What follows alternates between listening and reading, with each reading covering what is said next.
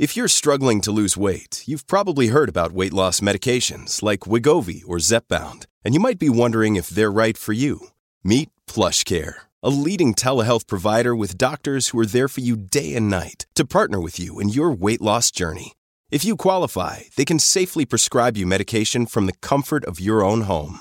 To get started, visit plushcare.com slash weight loss. That's plushcare.com slash weight loss. plushcare.com slash weight loss.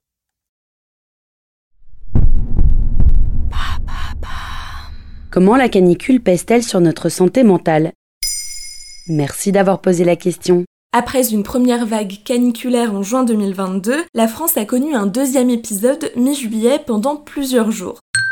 Comme chaque été, le mot canicule est sur toutes les lèvres. Comment s'organiser dans les transports, comment faire au travail et comment survivre chez soi. Et vous avez peut-être remarqué que cela crée une certaine dose de stress.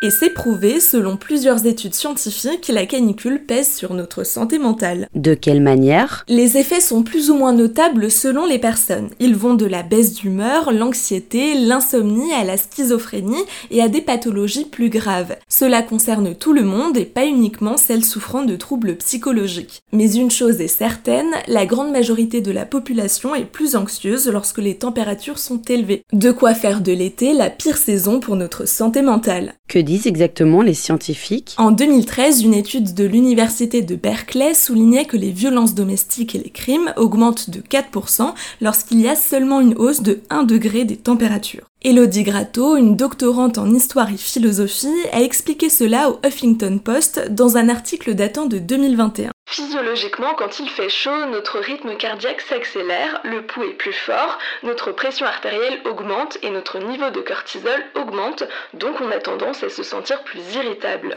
Joseph Agostini, un psychologue clinicien, a confirmé, toujours au HuffPost, que cela est davantage le cas lorsque nous sommes en télétravail. Selon lui, cela touche également fortement les personnes plus fragiles au bord du burn-out ou les plus âgées. Il détaille.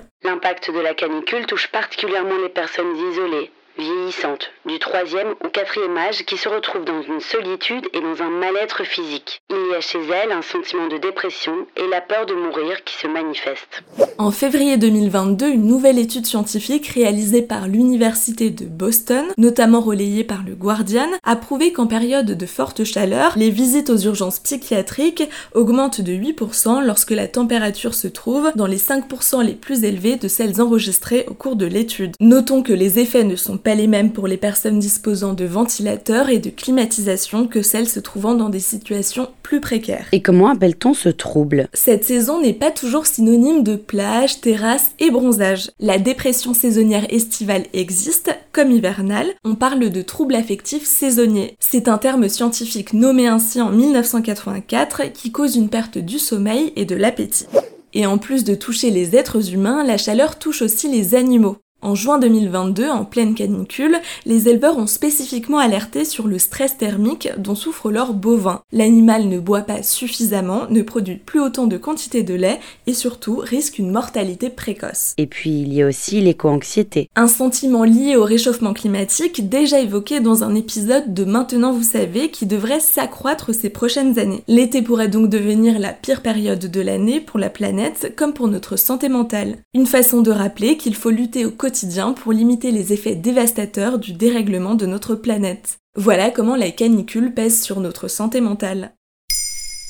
Maintenant, vous savez, un épisode écrit et réalisé par Pauline Weiss. Ce podcast est disponible sur toutes les plateformes audio et pour l'écouter sans publicité, rendez-vous sur la chaîne Bababam Plus d'Apple Podcast.